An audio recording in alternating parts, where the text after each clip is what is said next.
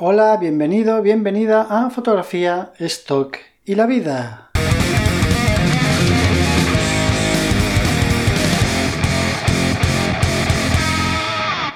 Hola, ¿qué tal? Yo soy Raúl y en este podcast os enseño, os muestro mi camino, en mi humilde camino en el mundo de la fotografía de stock. Apenas estoy empezando, eh, llevo ya meses, pero pocas sesiones, y mi intención es esa, compartir mi experiencia con todos aquellos que o estéis pensando en empezar, o llevéis muy poquito, o estéis al principio, o llevéis 300.000 años, pero os interese escuchar la opinión de alguien diferente. Pues aquí estoy. Así que vamos al lío. En el capítulo de hoy voy a hablar sobre un tema muy interesante en la fotografía de stock, que es el no saber qué fotografías vas a vender más y cuáles menos. Eh, todos nos esforzamos mucho por hacer las mejores fotos, por hacer el mejor revelado, por hacer el mejor etiquetado y todo para vender cuanto más mejor, ¿no? Pero como ya expliqué en el capítulo anterior, en el número 9, en el de lo mejor y lo peor de la fotografía de stock, hablé sobre un ejemplo de, bueno, de un fotógrafo. Bueno, pasaos por ahí y lo escucháis y así no me, no me repito. Pero el caso es que nunca sabemos qué, vamos a vender, ¿no? O, nunca o creemos que hemos hecho una super sesión y luego no vendemos ni una foto de esa sesión y vendemos muchísimo otra foto que decimos, pero, pero ¿por qué? ¿No? ¿Por qué? Pues de eso quiero hablar en este capítulo. Em, el otro día, pues yo de vez en cuando voy entrando a las agencias, bueno, de vez en cuando en Shutterstock y en FreePick entro todos los días, como me imagino que haréis muchos de vosotros, pero hay muchas otras en las que casi nunca entro. De hecho, mm, me estoy planteando con cuáles me quedo, con cuáles dejo, porque no sé, hay muchas veces que el proceso de, no de subir, sino el proceso de subir los release en cada agencia que es diferente, es como, ¡oh! ¡Qué coñazo, ¿no? Con el trabajo que me he pegado ya en el etiquetado y ahora tengo que subir todos los releases en este, la edad, no sé qué, uff, es un coñazo. Así que creo que me voy a quedar con las que más venda y ya está. Una de estas que no me venden mucho mm, es un 23 RF. De hecho no me vende, no me vende nada. Y el otro día entré y vi que en enero había, tenía una única venta, ¿vale? Dije, vale, pues voy a cerrar esto porque es que no tiene sentido seguir subiendo si es que no vendo nada. Bueno, entonces digo, voy a ver qué he vendido. La venta era de 1,88 dólares. Eh, dije, ah, pues oye, no está tan mal. Porque son 18 ventas en Shatter, ¿eh? 1,88. Entonces digo, bueno, pues no venderé mucho, pero he vendido solo una, pero es 1,88. Y entonces me eh, empecé la investigación, ¿no? Digo, a ver qué he vendido y por qué, y por qué ese precio y bla, bla, bla. Y resulta que la venta era de la foto más cutre que es que ni me acuerdo, ni, ni me acordaba de que existía esa foto. Yo cuando empecé con esto del stock, pues lo que hice fue, pues, pues eso, tirar de archivo de las últimas fotos que tenía así. Como ya he explicado en, el primer episodio, yo llevo poco tiempo con la fotografía digital. Entonces no tenía mucho material. Y de ahí, pues seleccioné lo que me parecía que se podía vender más sin tener ni idea de. O sea, no sé por qué tomé esa decisión, pero bueno, lo, lo, que yo quería en aquel momento, ¿no? Y lo que, lo que creía que estaba mejor hecho. Pero ahora, revisando esas fotos, me di cuenta de que se me volaron fotografías malísimas y sin ningún sentido, que no sé por qué estaban ahí. Y, oh, sorpresa, descubro que en un 23RF se ha vendido una de esas fotos, que es, atención, tumbado en la cama de mi hermano, mirando hacia el techo en verano, el típico ventilador este, estos de Ikea, de, yo qué sé, no era un ventilador de estos, no era un ventilador de estos enormes ahí en una habitación en Bali precioso, no, no, no, no. Un ventilador que además no está entero en el encuadre. O sea, el encuadre corta. Tiene tres aspas y las tres aspas están cortadas en el encuadre. Porque cuando hice esa foto no estaba pensando en el stock ni mucho menos. Fue cuando me compré la cámara, que la llevaba a todas partes. Entonces le hice unas fotos a mis sobrinos y no sé qué ahí jugando en la habitación. Y cuando se fueron, pues vi el ventilador y dije, ah, voy a experimentar con, con la velocidad de obturación, ¿no? Entonces me tumbé en la cama y lo que quería era sacar pues lo típico, las, la estela de las aspas del ventilador, ¿no? Pero que tampoco está muy bien hecha porque el, centro del enfoque o el centro de la, óptica no está centrado con el centro de giro del ventilador, porque encima, como ya os digo, que era un ventilador así normalito, si lo miras ya tiene cierta holgura y el centro de la forma del ventilador no coincide con el centro del eje de giro. Entonces hay como, hay como un vaivén extraño, ¿no? Lo cual en la foto no hay un centro de giro claro que esté ahí petrificado y todo lo demás girando cuanto más lejos del centro más rápido, sino que yo qué sé que es una foto que es una mierda de foto, siendo sinceros. Pues es la única venta que tengo, que tengo en un 23RC, que tengo subidas las mismas fotos que tengo en las otras agencias que me venden cada día. Digo, es que no, estas cosas que no, no me entran en la cabeza. Porque ahí no vendo las, las sesiones que más se me están vendiendo y vendo esto. Entonces nada, este va a ser un, capítulo un poco de, anécdotas de este tipo para, yo qué sé, para ver si sacáis vosotros alguna conclusión.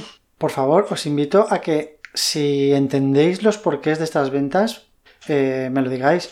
Poneros en contacto conmigo en Instagram y, me lo decís por favor porque, porque sería más que interesante saberlo, ¿no? Y sobre todo compartirlo con, con los oyentes. Luego, Alami es una, ya lo he comentado en otras ocasiones, Alami es una agencia que no entiendo bien cómo funciona. Es una cosa extraña. Es ahí un middle stock que no es ni micro ni macro. No piden los releases de, de los modelos ni de, propiedad. No sé.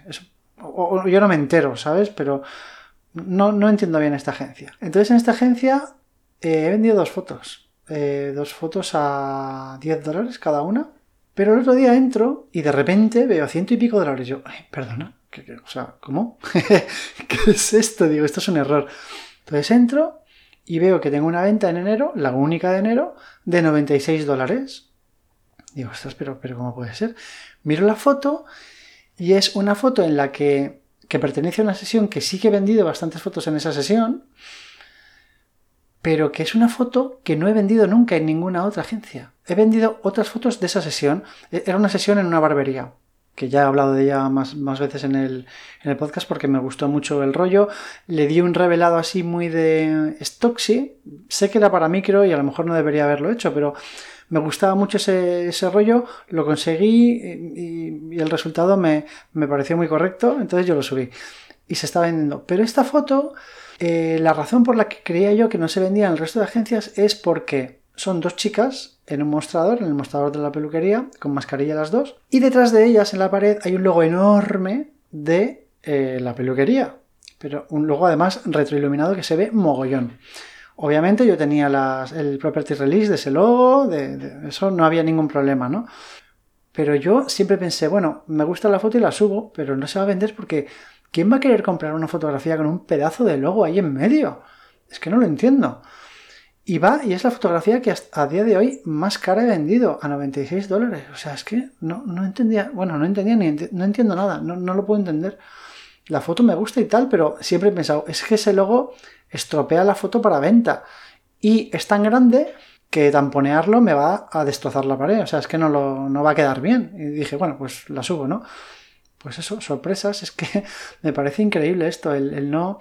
Me encantan este tipo de sorpresas, pero por otro lado me frustra un poco el, no entender qué está pasando ahí. Luego, otra sorpresa de estas, ¿no? Esta fue en... Ah, vale, está en Alami también.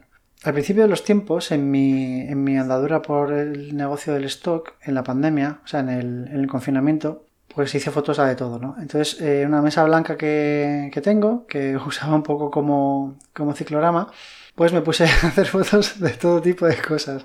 Y una de esas cogí un blog de, dibujo y hice varias combinaciones con el blog abierto, cerrado, con un lápiz, con dos, con tres, con no sé cuánto. Bien. En casi todas las agencias me echaron para atrás todas las fotos por los derechos de autor de los lápices, que yo había tamponeado todo, o sea, había limpiado todas las marcas que pudiese haber en los lápices. Pero aún así no lo dejé limpio de, textos, pues que hay veces, ¿sabéis? ¿no? Los lápices de dibujo tienen durezas, que si HB, el B1, B2, bueno. Luego eh, llevaban más texto, que no recuerdo lo que era, pero no era nada de marca, era un texto indicativo del lápiz. Entonces nada, yo ya me pegué en su día el trabajo de quitar toda la información referente a la marca pero aún así la mayoría de, de agencias me las echaron para atrás y me las rechazaron. Eh, Adobe no, Adobe sí que mm, me las aceptó y además he vendido de esas sesiones en Adobe, pero pocas. Entonces, nada, eh, volviendo a Lami, de las tres ventas que tengo, una es la de la, barbería esa que he comentado con el logo y las otras dos son del blog con el lápiz que en la mayoría de agencias me habían rechazado y las he vendido aquí por, 5 dólares, es que no, no lo entiendo. Pero bueno, es un blog sobre un fondo blanco que es una mesa y un lápiz encima del blog. Ya está, no es nada más.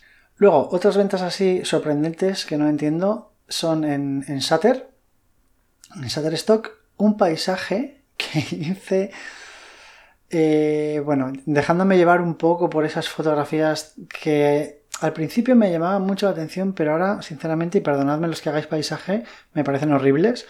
No hablo de los HDR, que también me, me parecen un horror. A mí, bueno, ese rollo no me va, pero bien sino de estas fotos así con mucho color, ¿no? De un atardecer en el que ¡guau! sacas ahí todos los magentas, los amarillos, los naranjas, los azules del cielo y todos los verdes, azules del mar y está todo ¡uh! como reventado de que parece que va a chorrear el color por el móvil.